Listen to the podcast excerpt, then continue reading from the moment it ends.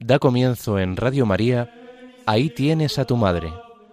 un programa dirigido por el padre Juan Miguel Ferrer.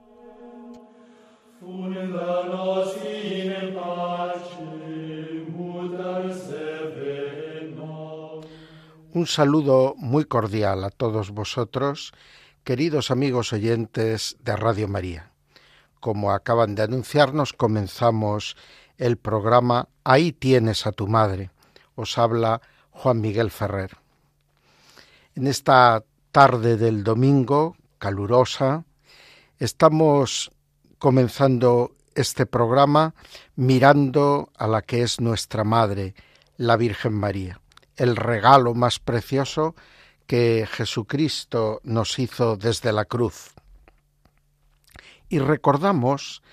algunos de los regalos en los que se ha concretado este gran regalo del Señor en los últimos días. Y cómo no evocar la celebración a ocho días vista que tuvimos de la Virgen del Carmen. Esta advocación mariana, con la que despedíamos nuestro último programa, precisamente es una de las más extendidas por el mundo entero, evidentemente de la mano de los religiosos y religiosas de la Orden del Monte Carmelo, de la Virgen del Monte Carmelo. La advocación del Carmen recuerda un lugar geográfico en primer lugar, un lugar geográfico ya marcado por la presencia del profeta Elías. Cuando la vida cristiana retoma su andadura en Tierra Santa tras la inicial y más grande persecución romana contra los judíos y los propios cristianos en la destrucción de Jerusalén del año 70, cuando unos siglos después se reconstruye la ciudad como ciudad romana, empiezan a afluir poco a poco cristianos a este territorio. Y será sobre todo a partir de los decretos de tolerancia del emperador Constantino y con las grandes obras que despliega en Jerusalén la madre del emperador, Santa Elena, cuando más cristianos acuden a este lugar. Pocos años después, unos 70, 80 años después,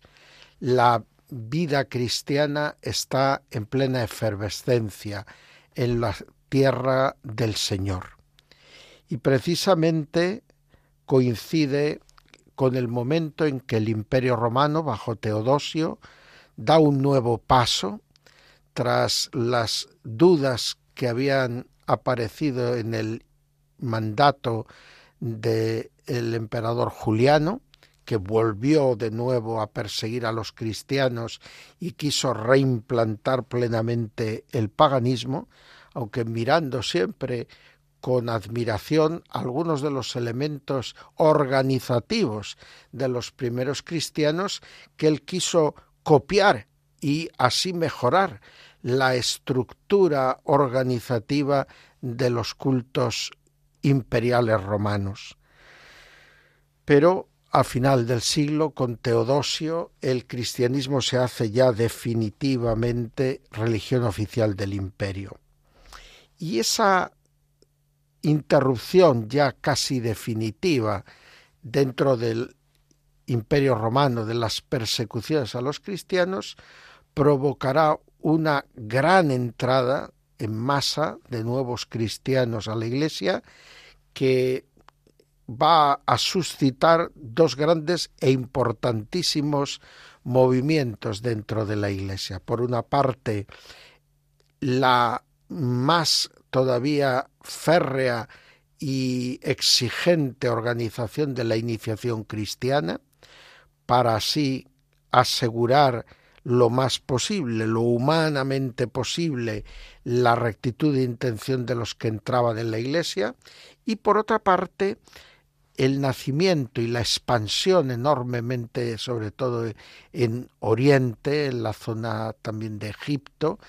de la vida que llamamos hoy en día consagrada. Fueron las primeras formas de vida consagrada, de monacato y de eremitismo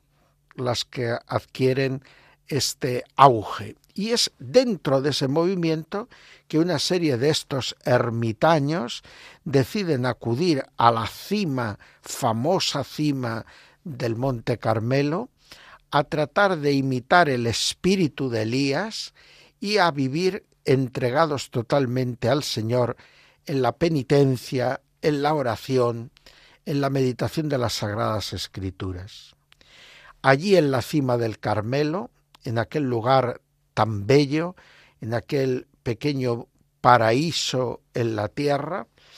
con esas vistas maravillosas hacia el mar Mediterráneo y por otra parte también hacia las campiñas y el valle del Jordán, pues allí en ese contexto ellos van avanzando y madurando en su vida de consagración al Señor. Y tienen en todo momento para superar las pruebas, las tentaciones, pues el auxilio de la Virgen María.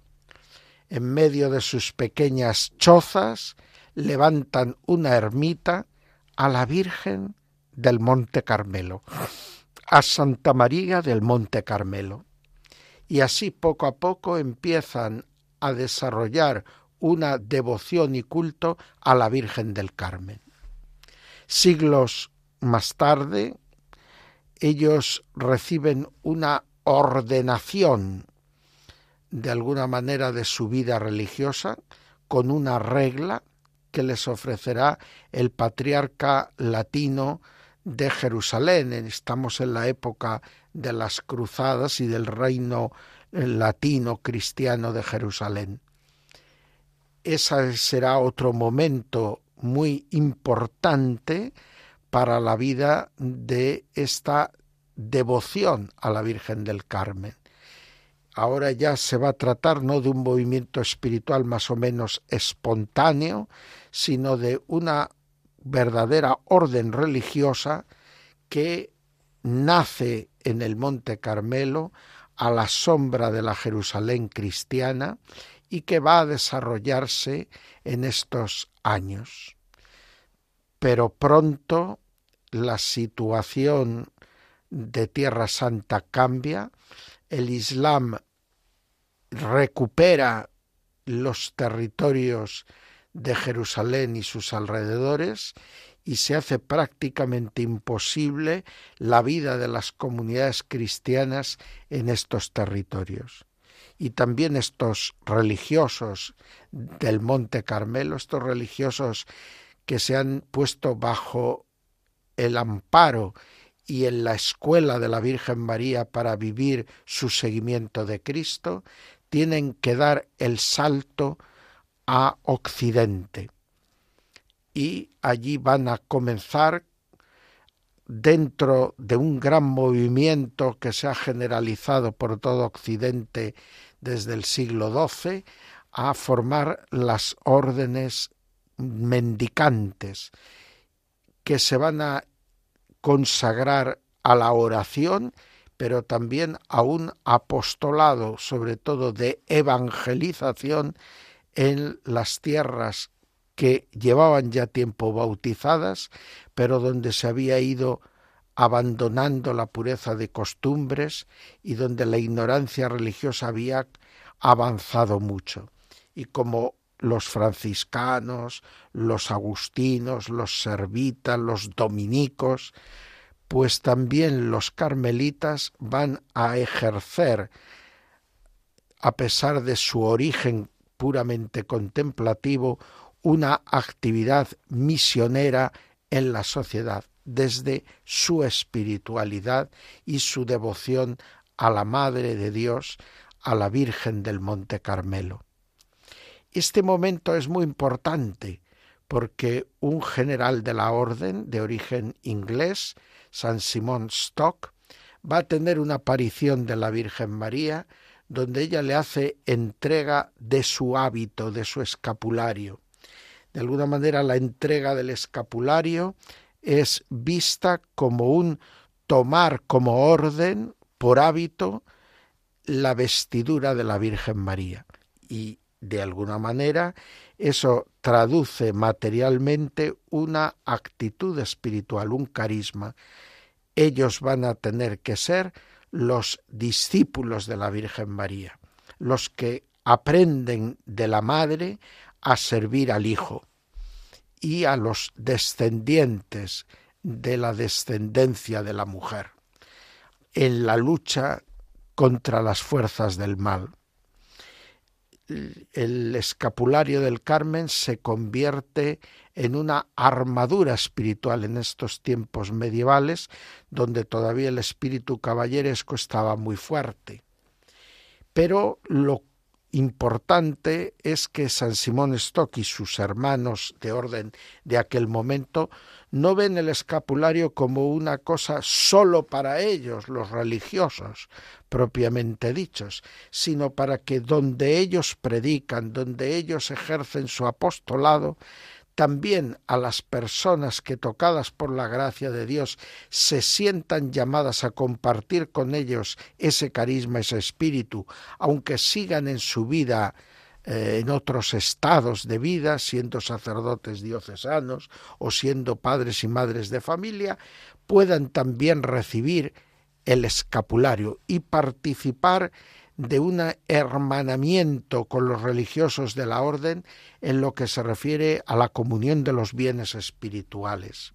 De alguna manera estaban poniendo las bases de lo que en otras órdenes religiosas serían las formas de los terciarios. La primera orden serán los religiosos varones, la segunda orden las religiosas femeninas de vida contemplativa y luego estarían estos otros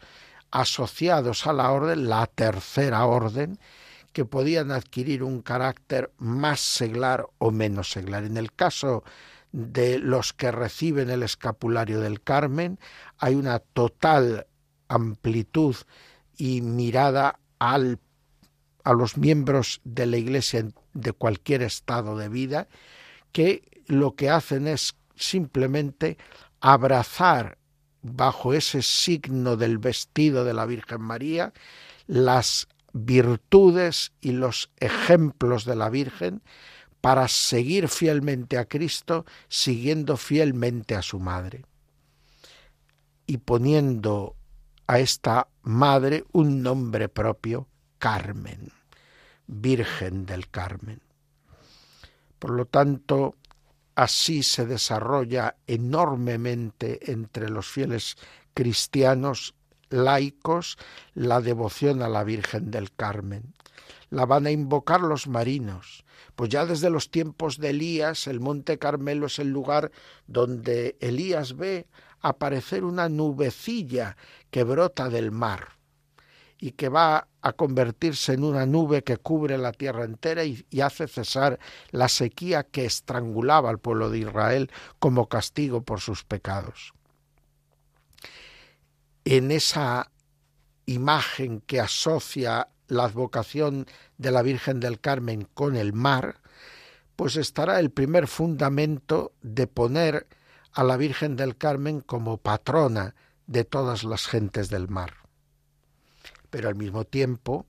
por esas promesas ligadas a la entrega del escapulario que la Virgen María le hace a San Simón Stock, la Virgen del Carmen se convierte también en la protectora de los moribundos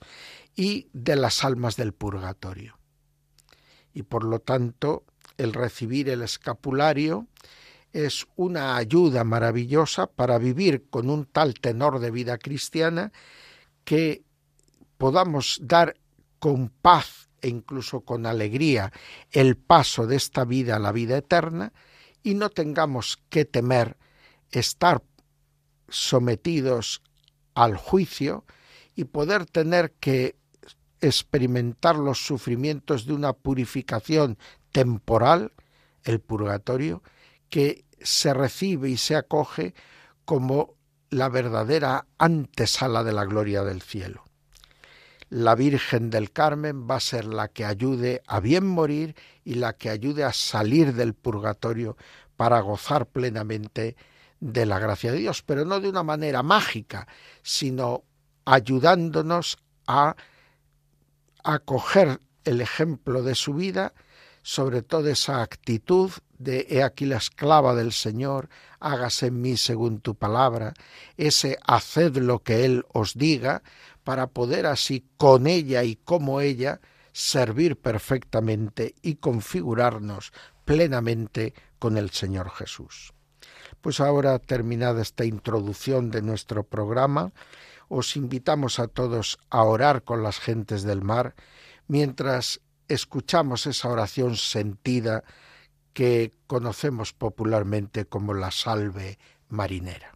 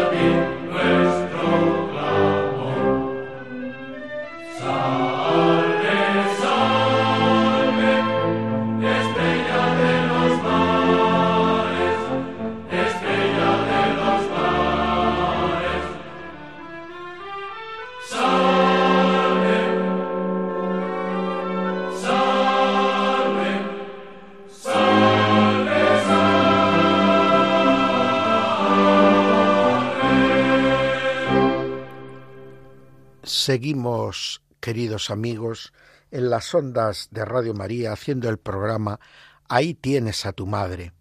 Os habla Juan Miguel Ferrer. Y entramos en el apartado, podríamos decir, principal de nuestro programa, en el que intentamos conocer a nuestra madre cada día mejor y hacerlo con los mimbres que nos prestan para este conocimiento del misterio de María pues las fuentes de la revelación, es decir, las fuentes de la ciencia teológica. La palabra de Dios, la enseñanza de los padres, el magisterio de la Iglesia, el testimonio de los santos y la vida de fe del pueblo cristiano a lo largo del tiempo, todo eso y los esfuerzos de reflexión de los teólogos que han trabajado en comunión con la Iglesia, pues nos permite elaborar unas reflexiones en torno al misterio de María que merezcan el título de teológicas. Y llevamos ya unos programas avanzando para este conocimiento de nuestra Madre a través de la enseñanza de los padres de la Iglesia. Hoy eh, seguimos ahí a finales del siglo IV vamos a ver a tres personajes de estos grandes maestros de la vida teológica y espiritual de la Iglesia, dos son varones y uno sorprendentemente, porque no estamos habituados a tener presente la enseñanza de las mujeres, pero en la Iglesia a lo largo de los tiempos también las mujeres han hecho uso de su inteligencia y de sus cualidades y dotes espirituales y han elaborado en formas diversas teología. Cada día, hoy en día, se está descubriendo más este mundo de las escritoras cristianas antiguas y medievales, que tanto en la teología monástica como en la época patrística nos han dejado preciosos testimonios del saber cristiano. El primero de los teólogos que vamos a contemplar es San Zenón, que fue obispo de Verona, en el norte de Italia, en la zona de influencia de Milán. San Zenón destaca en el siglo IV, muere siendo obispo de esa ciudad de Verona en el año 380, y destaca por ser uno de esos típicos modelos de obispo católico que vive el paso de la persecución romana a la paz, que tiene que soportar el retroceso que significó eh, para los cristianos el periodo de gobierno de Juliano y que luego mm, ven con gozo la proclamación del cristianismo como religión oficial del Imperio romano a partir del emperador Teodosio. Y enseguida eh, también tenemos que decir que son los hombres de la Iglesia que tienen que resolver una de las grandes crisis del crecimiento de la Iglesia, que fue la crisis arriana. Arrio, del que ya hemos hablado en varias ocasiones en nuestros programas anteriores, era presbítero de la Iglesia Alejandría, es un gran catequeta y teólogo y compone innumerables himnos y canciones en las que expresa fundamentalmente sus opciones teológicas y así las difunde con más éxito. Eh, Arrio, a pesar de su gran inteligencia, pues rompe con la tradición universal de la Iglesia a la hora de confesar con equilibrio prudentísimo en Jesucristo la verdad de su condición divina sin dejar nunca de lado la verdad de su condición humana. Pero para Arrio esto es imposible. No puede el hombre mezclarse con Dios y Dios no puede mezclarse entre los hombres. Por eso rebaja de alguna manera la divinidad de Cristo para hacer un Cristo más asumible para un pensamiento que en gran medida está tocado por las maneras de razonar propias del mundo pagano. Lo cierto es que San Zenón se tendrá que enfrentar al arrianismo que en la corte imperial del mismo eh, Constantino había encontrado mucha acogida. Y en el concilio de Nicea, convocado por Constantino, es cierto que los católicos se imponen y condenan el arrianismo, pero también es verdad que luego los arrianos, tras el concilio, se muestran muy habilidosos para dar la vuelta, digamos, a la situación y terminar haciendo que los obispos católicos cada día sean menos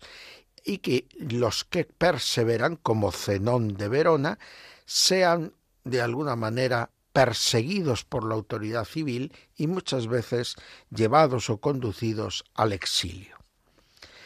como defensor de la catolicidad frente al arrianismo, Zenón es un gran defensor de la maternidad virginal de María. Todos los padres hemos visto en estos primeros siglos, para defender la divinidad de Cristo, ponen la atención en el signo de la Virgen Madre. Igual que la resurrección tiene como signo el sepulcro vacío, la virginidad perpetua de María, antes de concebir, en el momento de concebir, en el momento de dar a luz y después de haber dado a luz, esa virginidad perpetua es el signo de la divinidad de Cristo. Este Cristo que es tan divino como el Padre y el Espíritu Santo y tan humano como cada uno de nosotros. Y en este sentido, Zenón va en sus escritos a insistir en la condición de Virgen perpetua que tiene María. Dirá en sus tratados, el vientre de María se abulta de un modo evidente, no a consecuencia de una relación conyugal, sino por efecto de la fe, por causa de la palabra, no de la semilla. En esto parece estar preparándole el terreno a San Agustín, que más tarde dirá que María antes concibió en su corazón por el oído que daba crédito con fe a la palabra del ángel, que por la acción del Espíritu Santo en su vientre. No conoce ella las molestias propias de los diez meses, después de haber concebido en su seno al Creador del mundo. No sólo dio a luz sin dolor, sino que hizo con gozo, lo hizo con gozo. Oh maravilla, ella muestra con exultación al niño que por su antigüedad aventaja toda la naturaleza. Se está cantando la divinidad de Cristo y lo está haciendo a través del parto virginal de María. Y llegamos a continuación a Proba, que va a ser nuestra madre de la Iglesia, nuestra pensadora cristiana de los tiempos antiguos. Se piensa que si Zenón murió en torno al año 380, eh, pues Proba casó en torno al 351. Lo hizo con un cónsul de una de las grandes familias romanas, Petronio Proviano, y eh, perdón, eh, lo hizo con el que fue prefecto de la urbe, Adelfi, mm, Adelfio, con el que casó en el 351. Ella era hija de Petronio Proviano y de su esposa. Eh, por lo tanto, eh, era una mujer de la aristocracia romana y por eso culta y bien preparada. Ella gustó sobre todo de la poesía y era conocida entre los cristianos de su época por sus poemas con una temática bíblica que de alguna manera le servía para base de centonizaciones de textos de los clásicos romanos latinos, poder hacer comentario precisamente a las Sagradas Escrituras. De ahí el carácter teológico de su poesía. Dirá en uno de sus centones, se comportan los verdugos exactamente según las órdenes recibidas, se mueven con pasos rápidos y llenan la ciudad de su inmenso terror. Enseguida se oyen gritos, grandes gemidos y lloros de los tiernos infantes. Los cuerpos de los pequeños son despedazados junto a las puertas de las casas entre los ojos de los progenitores Aterrorizada la madre por tantos alaridos, llevando al niño junto al pecho con sus propias manos, emprende la huida en medio de aquel desbarajuste y se refugia en el establo que está repleto de animales. Allí escondida en aquella reducida cabaña, alimenta a su hijo, que aplica a los pechos maternos sus tiernos labios. Para ti, oh niño, se esparcirán flores junto a tu primera cuna y a su alrededor en la tierra, recubierta de esplendorosos nardos, se mezclarán las colocasias y el, y el delicado acanto. Este ejemplo de lenguaje culto y poético nos habla del estilo de la teología de Proba Faltonia, nuestra madre de la Iglesia. Finalmente, tenemos que hacer referencia a San Cirilo de Jerusalén.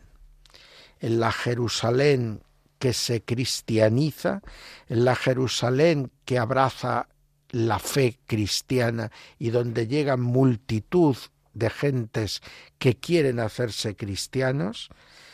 eh, Cirilo aparece como un fervoroso antiarriano que proclama a tiempo y a destiempo a María como la Madre de Dios y la siempre Virgen. En la misma línea que hemos visto en el pensamiento de Zenón y de otros padres anteriores que hemos ido comentando. Por lo tanto, Cirilo de Jerusalén es otro ejemplo más de esta actitud maravillosa de contemplación de la palabra expresada en las Sagradas Escrituras y de entrega total los designios salvadores de Dios para dar a conocer a los hombres estas enseñanzas, estas riquezas y tesoros de la Sagrada Escritura. Vamos ahora a elevar nuestra oración al Señor para pedirle que nos conceda poder aprender verdaderamente de María, ser verdaderos imitadores de la Madre de Jesús en el seguimiento de su Hijo que nosotros podamos también como María estar siempre atentos a toda palabra que sale de los labios de Dios, para poder afirmar una y mil veces, aquí está el esclavo o la esclava del Señor, hágase en mí según tu palabra. En este momento nosotros queremos vestirnos las virtudes de María y pedimos al Señor por su intercesión que nos conceda esta gracia, poder amarle como lo amó la Virgen, poder ser fiel a sus indicaciones y mandatos como María,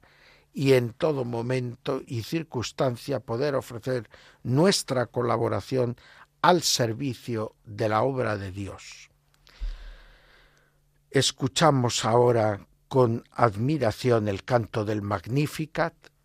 mientras intentamos unirnos a este cántico de la Virgen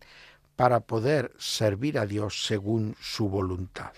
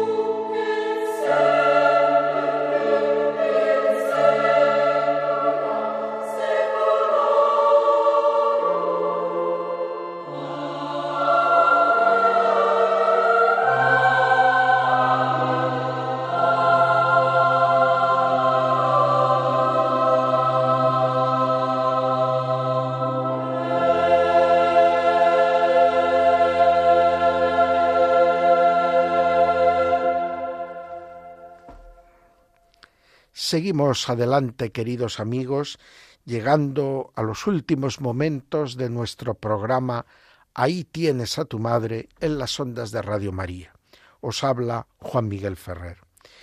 Y en el último apartado de nuestro programa, antes de la despedida, vamos a hablar algo de oraciones y prácticas de piedad mariana. Y cómo no, hoy nos tenemos que referir a ese escapulario del que ya hemos hablado, que recibe San Simón Stock, general de los religiosos carmelitas, en el que ellos van a ver siempre el reflejo de revestirse de la Virgen María, es decir, de adoptar sus mismas virtudes, de ir creciendo en la virtud al modo y según el, ejemplo de la Virgen María. Hemos dicho antes que vestir o recibir el escapulario era algo equivalente a recibir el hábito de la Orden del Carmen. Y de alguna manera detrás de eso está el compromiso de la vida consagrada, el compromiso de vivir en pobreza, castidad y obediencia. El, escapulario del Carmen no nos obliga a adoptar y hacer votos de pobreza, castidad y obediencia, pero sí nos obliga a vivir según el modelo de estas virtudes nuestro propio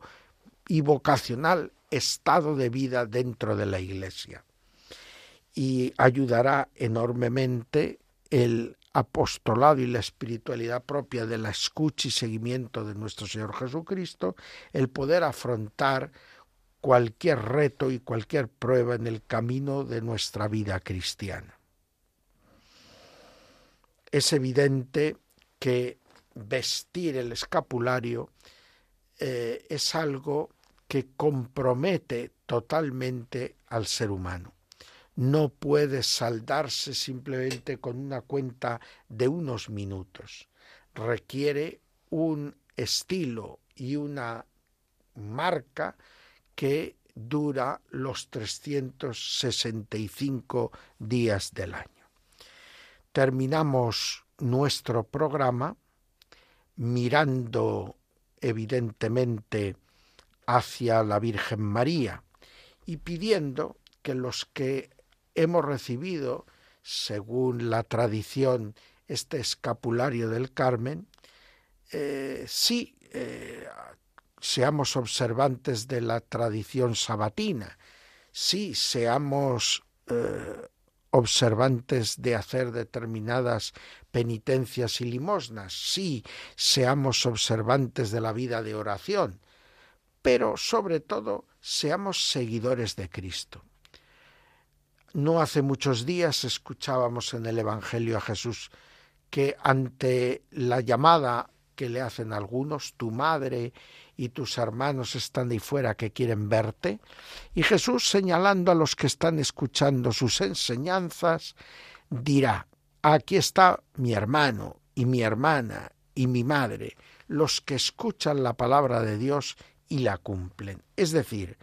que el seguimiento fiel de Jesucristo, escuchando y obedeciendo sus palabras, es garantía segura de la vida cristiana, es garantía segura de vivir en el agrado de Dios. Y por eso somos llamados y atraídos por la Virgen de manera tan precisa hacia este estilo y modo de vivir a lo mariano. En esa atención espiritual de la que habla repetidamente Lucas en los Evangelios de la infancia. María guardaba todas estas cosas y las conservaba en su corazón. María hacía un arrumiacio espiritual de todo lo que salía de la boca de su hijo y de todos los gestos que su hijo realizaba para aprender de él. Nosotros procuremos extender el escapulario del Carmen por todas partes, pero de una manera no supersticiosa, sino con toda la riqueza y el contenido espiritual que se puede dar y puede rodear a esta recepción del escapulario y a este vivir en fidelidad al compromiso adquirido con Dios y con la Virgen, su madre, en el momento de recibir el escapulario. Y tengamos presentes pues a las gentes del mar y tengamos presentes a los enfermos que están en la agonía y tengamos presente a los hermanos que esperan que alguien se acuerde de ellos y los ayude a poder gozar de Dios lo antes posible en el reino de los cielos. La Virgen del Carmen, la Virgen María en su advocación del Monte Carmelo, nos ayudará evidentemente a cumplir todos estos santos propósitos. Ahora oremos de manera particular por intercesión de María, por los agonizantes y por las almas del purgatorio para que encuentren los agonizantes la paz y las almas del purgatorio el eterno descanso.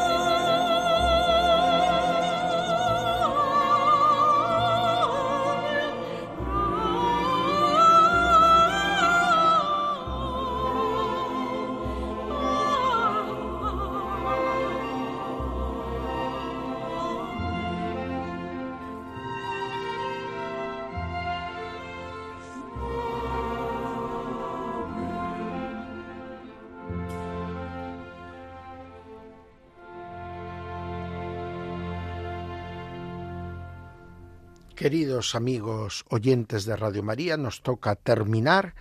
el programa con el que os hemos ido acompañando este domingo desde las cinco de la tarde. Y ahora que ya van a ser pronto las seis de la tarde, dentro de unos veinte minutos, pues nosotros vamos a despedir el programa, pero lo hacemos mirando hacia los días que se avecinan. Y lo hacemos viendo que mañana, día 25 de julio, vamos a celebrar al santo patrón de toda España. Por desgracia, muchas veces las cuestiones políticas se mezclan hasta tocar elementos muy importantes de nuestra vida de seguimiento de Jesús, de nuestra vida religiosa cristiana. Eh, la declaración de Santiago como patrón de España y más aún la devoción al apóstol Santiago por las tierras de España es mucho más antigua que cualquier partido político, que cualquier ideología política, que cualquier nacionalismo. Cuando decimos que Santiago es patrón de España, ni siquiera lo hacemos imbuidos de un nacionalismo español. Otra cosa es que la ideología política de tipo nacionalista que ha podido haber en toda España en algún momento, pues exaltase entre todos los valores propios de la cultura hispana la fe católica y en su origen la figura del apóstol Santiago. Pero lo que es evidente es que ningún verdadero católico puede eclipsar la devoción y admiración hacia el apóstol Santiago y lo que significa por motivos políticos. Si así lo hiciera, es un idólatra que está anteponiendo las cuestiones políticas a la fe cristiana. Y eso no ayuda ni a la convivencia ni a la verdad de nuestro progreso en la vida de santidad, en la vida cristiana. Respetamos todas las posiciones políticas que respetan a los demás y que respetan los ordenamientos jurídicos que legítimamente los pueblos se han dado, pero no podemos compartir esa sobreposición de lo político sobre lo religioso. Santiago trae el Evangelio a España, según la tradición,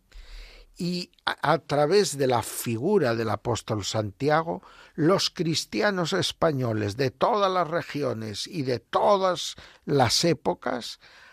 independientemente de las circunstancias y modos de organización política de cada época, han tenido en Santiago el prototipo del que nos trajo la fe, el que nos dio a conocer a Jesucristo, el que nos permitió sentarnos a la mesa de la Trinidad a través del bautismo y de los otros sacramentos de la iniciación cristiana. Por lo tanto, nosotros vamos a celebrar al apóstol Santiago y descubrimos que en esa tradición que vincula el origen de la fe cristiana de España al apóstol Santiago, se da también una antiquísima advocación y piedad en torno a la Virgen María y singularmente a la Virgen María en su advocación del Pilar de Zaragoza. Por lo tanto, celebrar al apóstol Santiago es también celebrar su amor intenso a la Virgen María y su vínculo teológico y espiritual con la Virgen María, que ha marcado el origen del catolicismo español. Y debemos de esforzarnos por celebrando dignamente la festividad, la solemnidad del apóstol Santiago, con él echemos la mirada hacia la Virgen María para poder ser con Él devotos sinceros de la Virgen María y aprender de ella las virtudes necesarias, no sólo para ser genialmente portadores del amor de Dios a través de nuestros pequeños detalles de caridad con los hermanos, sino que también seamos capaces de mantener vivo y ardiente el conocimiento y el amor de Dios a través de la fe apostólica que aquí se encarna en la figura de Santiago y del amor tierno y dulce a la Virgen María que él también nos supo transmitir, no ya sólo bajo la advocación del Pilar, sino a través de la piedad mariana en todas sus formas. Vamos ya, por lo tanto, a despedir el programa escuchando una melodía de agradecimiento a Dios, laudate dominum, demos gracias a Dios, alabemos al Señor por todos los beneficios que nos concede a través de su Madre Santísima, la Virgen María.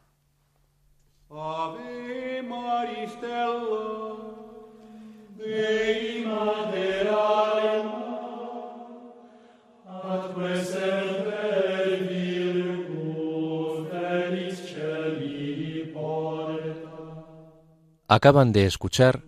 Ahí tienes a tu madre, un programa dirigido por el padre Juan Miguel Ferrer.